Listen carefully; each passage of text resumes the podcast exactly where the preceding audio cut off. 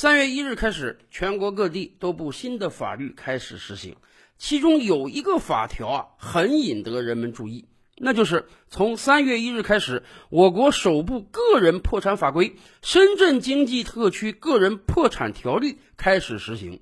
同日，全国首家个人破产事务管理机构——深圳市破产事务管理署挂牌成立。也就是说，从三月一日开始，我们已经讨论很久的个人破产，终于在我国大陆开始了。曾几何时啊，个人破产那是个听都没听说过的事儿啊！破产嘛，讲的就是商业企业资不抵债了，运行不下去了，还不了债主钱了，所以宣告破产，进行破产清算，看看有多少钱就还给债主多少钱。个人也能破产吗？是的，对于这个世界上很多发达经济体来讲，个人破产已经是司空见惯的事儿了。其实，在我们这个社会中啊，早就有很多人形同个人破产了。大家这些年来听过“老赖”这个词儿吧？什么叫老赖呢？就是因为各种各样的原因欠了别人的钱还不起了。被人起诉到法院，经过裁决，应当赔钱。结果变卖他所有财产，还是还不上钱。那么怎么办？这个人就会被上法院的黑名单，我们俗称的老赖名单。上了这个名单之后，是要限制你高消费的，不能住五星级酒店，出门不能坐软卧，不能坐飞机，甚至子女也不能入读贵族小学。什么时候你把钱还清了？你才能从这个老赖名单上撤下来。可是对于很多人来讲，现在已经身无分文了，未来哪有机会还清这个欠款呀？难道要一辈子都停在老赖名单上吗？而且大家知道吗？到目前为止，据不完全统计啊，我国各级法院发布的老赖名单加起来超过一千四百万人。是的，人口比例的百分之一。已经在老赖名单上了，这个数字听起来真是很吓人呢。但是想想实际生活中，我们遇不到老赖吗？有多少人生意失败？欠钱不还，有多少人一时兴起借了网贷进行了大额消费还不上钱，甚至还有很多人被各种骗子所蛊惑，借贷去投资，然后被人家把本金骗走了，而自己却还不上贷款了。我们经常讲，今天我们已经步入到了一个信用社会，信用对于每一个人来讲，在信用社会中犹如生命一样。今天已经有各种各样的机构要求你提供你的信用报告了，咱别说你是个老赖，你就是信用记录上有那么几笔不太好、没按时还款的行为，你的个人信用都是要被打折扣的。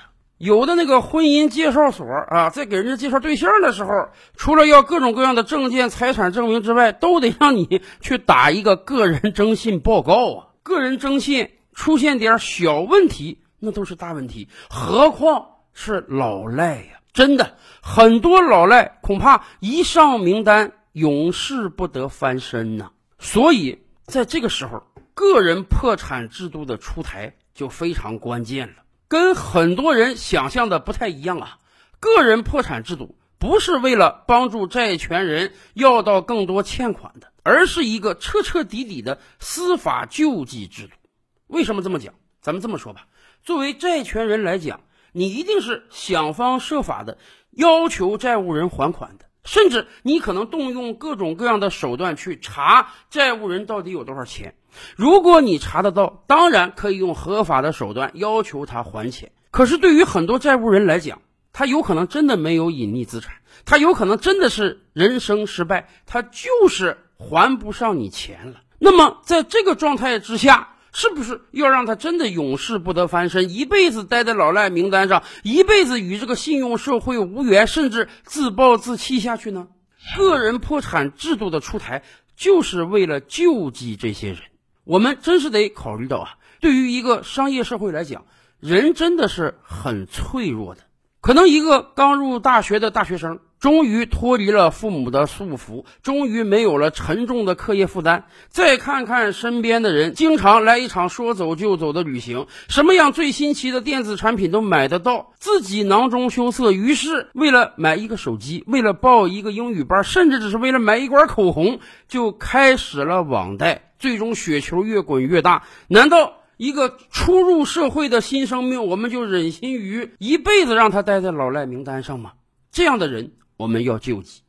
也有很多创业者，创业不是一个简单的事儿啊。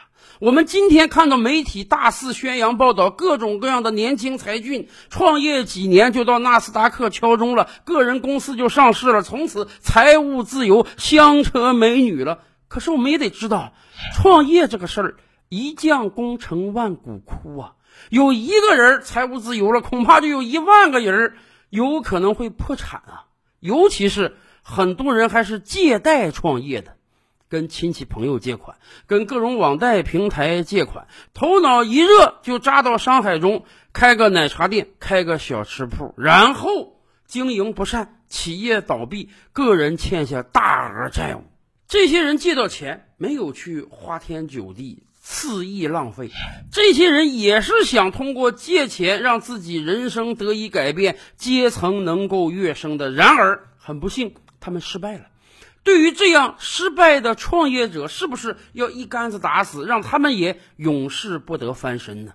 可是，按照现行体制，你欠了人家钱，你的所有财产都不够还的，那不只能让你待在老赖名单上吗？所以，个人破产制度。也是要救济这些人的。过去一年，全国多个法院实际上已经开启了对个人破产制度的探索，已经有多个判例了。但是，当然，由于没有相关法条，所以这些案例都是以一种债务协商的方式进行的。债务人欠了很多钱，一辈子也还不清，于是经过法院调解，债务人和债权人达成一个协议。让债务人在未来一段时间之内尽量的找到钱还给债权人钱，而债权人也相应的减免一部分债务。而从三月一日开始，我们终于有法可依了。我们先来看看深圳这个个人破产条例是怎么规定的，什么样的人可以申请个人破产呢？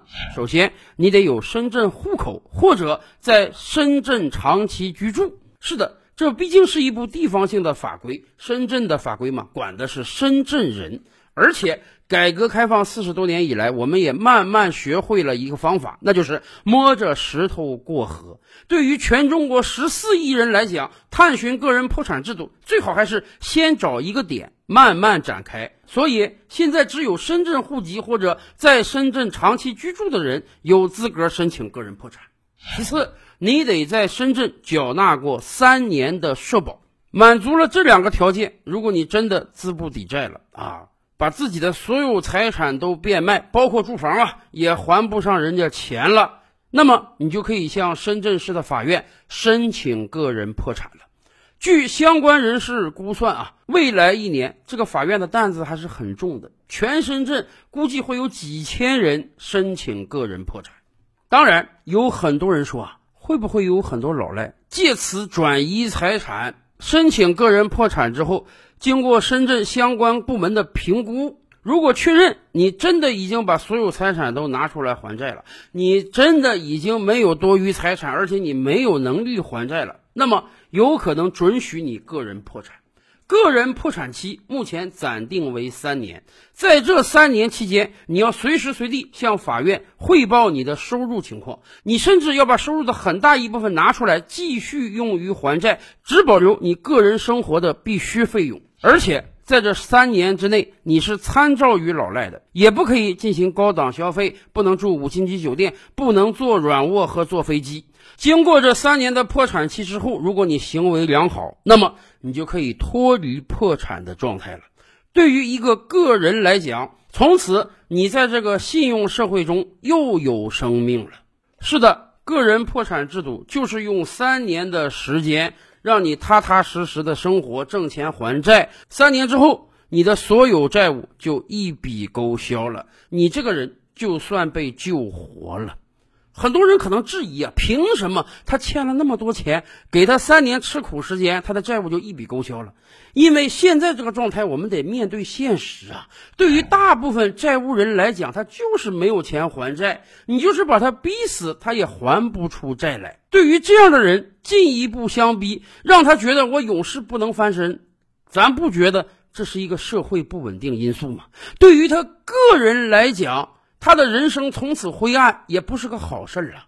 所以，我们讲，个人破产制度，它不是一个解决债权债务的制度，而是一个司法救助制度。今年，我国已经向世界宣称，我们治贫成功了，全体中国人都脱贫了。是的，对于贫苦的穷人，我们要救助；可是，对于那些上了老赖名单的人，我们也得救助啊。个人破产制度就是希望把那些因为各种各样原因欠债、永远还不起的人给救活的。